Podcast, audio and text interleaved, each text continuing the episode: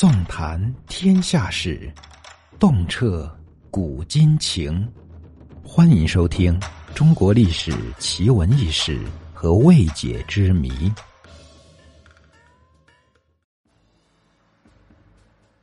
对于中原王朝而言，历史上最惨烈和屈辱的事件，莫过于靖康之难。靖康耻可以分为三个部分：第一是破都之耻，第二是被俘之耻，第三便是献如里和千阳里。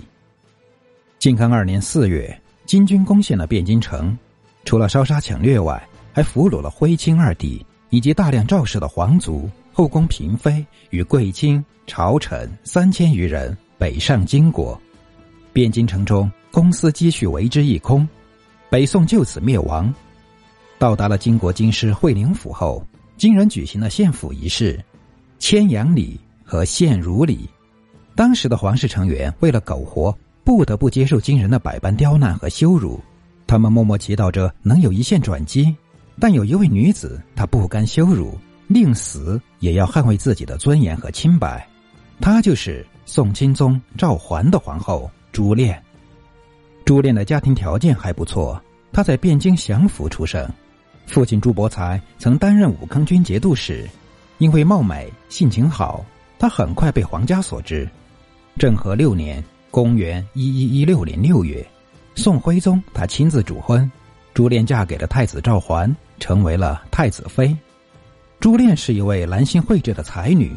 她不但貌美，而且工于诗画，尤其擅长山水花鸟的作品。赵桓与朱恋志趣相投，婚后二人过着幸福的生活。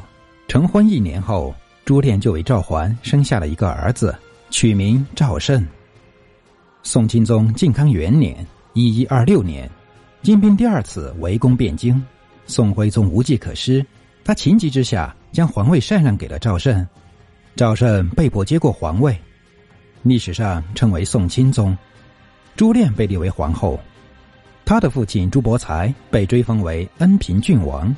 一一二七年，靖康之变爆发，金人俘虏了徽宗、钦宗二帝和后妃、皇子、宗室、贵卿等三千余人北撤。朱恋作为皇后，是除了二宗之外最重要的俘虏，她默默的跟着丈夫北上。当时北方的天气寒冷，他们的衣服都很单薄。晚上经常冻得睡不着觉，只能找些柴火、茅草等燃烧取暖。朱皇后因为地位尊贵又美貌出众，她一路上没少被金兵调戏。然而，这样的羞辱仅仅是一个开始。到达金朝的京师后，所有的俘虏被迫参加了献俘仪式——迁阳礼。这已经够没有人道了。然而，在迁阳礼完毕后，金人不但将皇室女性都送入了军营的官方妓院。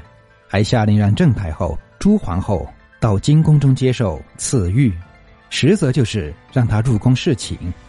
朱恋她无法再忍受金人的羞辱，决定以死明志。他在当天晚上上吊自尽，但被人救下。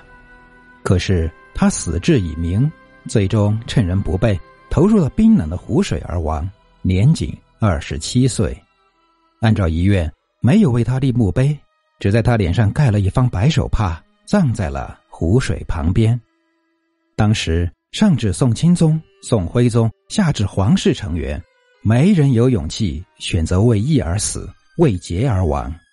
朱恋是靖康之难中唯一以死明志的皇室成员，他的忠贞与刚烈得到了金太宗的称赞，说他怀清履节，得一以征，重罪独醒，不屈其节。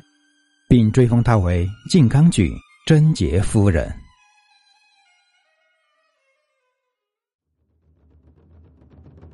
本集已播讲完毕。